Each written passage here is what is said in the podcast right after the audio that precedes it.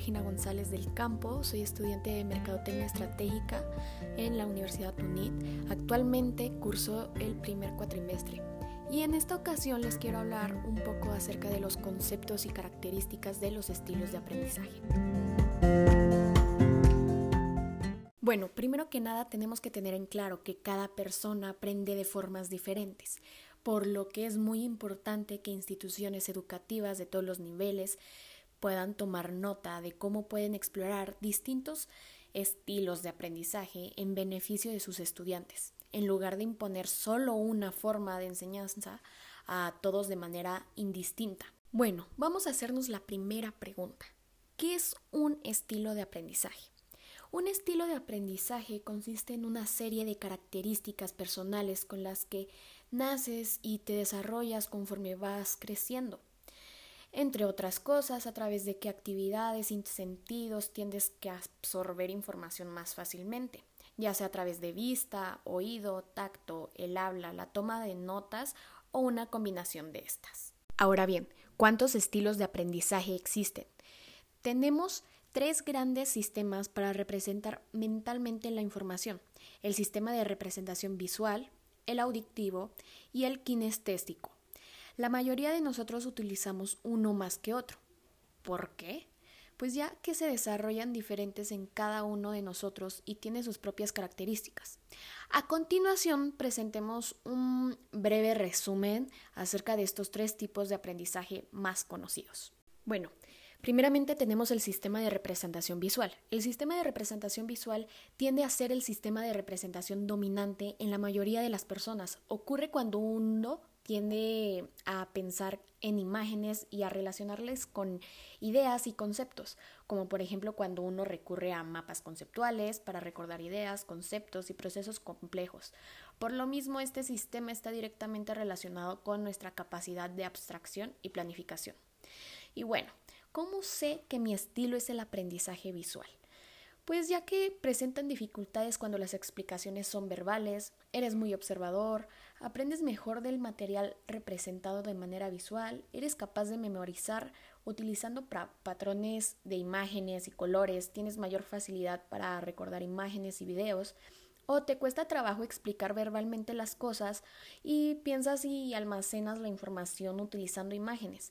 Tienes inclinación hacia las artes o una gran imaginación y un fuerte sentido del color.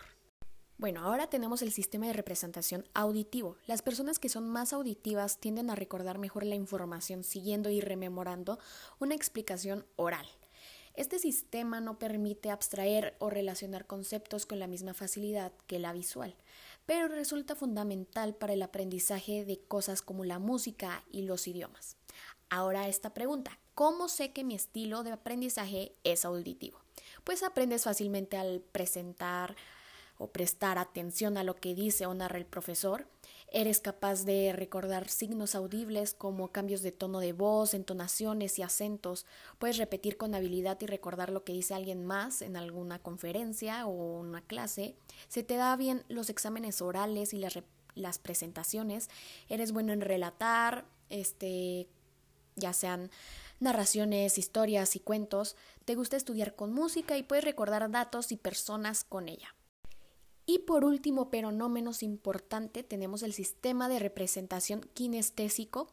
Se trata del aprendizaje relacionado a nuestras sensaciones y movimientos.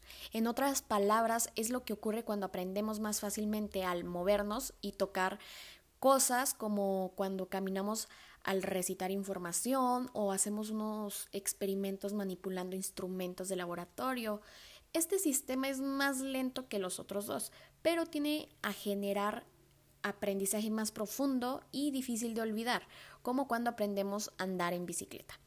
Ahora, ¿cómo sé que mi estilo de aprendizaje es kinestésico? Pues te gusta aprender a través de experiencias, como practicar en un laboratorio, juegos, este, incluso representaciones tangentes de que de las cosas que pudieses estudiar.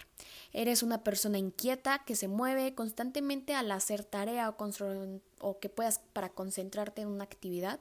Necesitas involucrarte en lo que estás aprendiendo y te cuesta mucho y se te convierte algo cansado Eh, tus movimientos son una extensión de tus pensamientos creativos y tienes la necesidad de expresarte de manera corporal.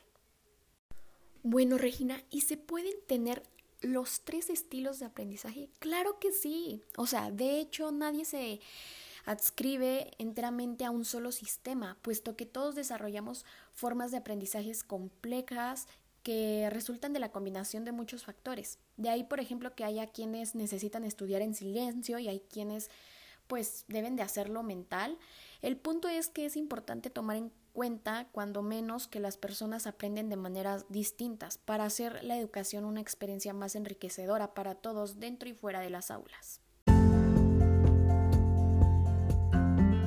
Bueno, me despido el día de hoy, les deseo un lindo día y que les quede algún, no sé, aprendizaje y sepan de cuál de estos tres estilos tienen ustedes o si es que tienen los tres. Y pues nos vemos en el próximo episodio. Yo soy Regina González y gracias por haberme escuchado.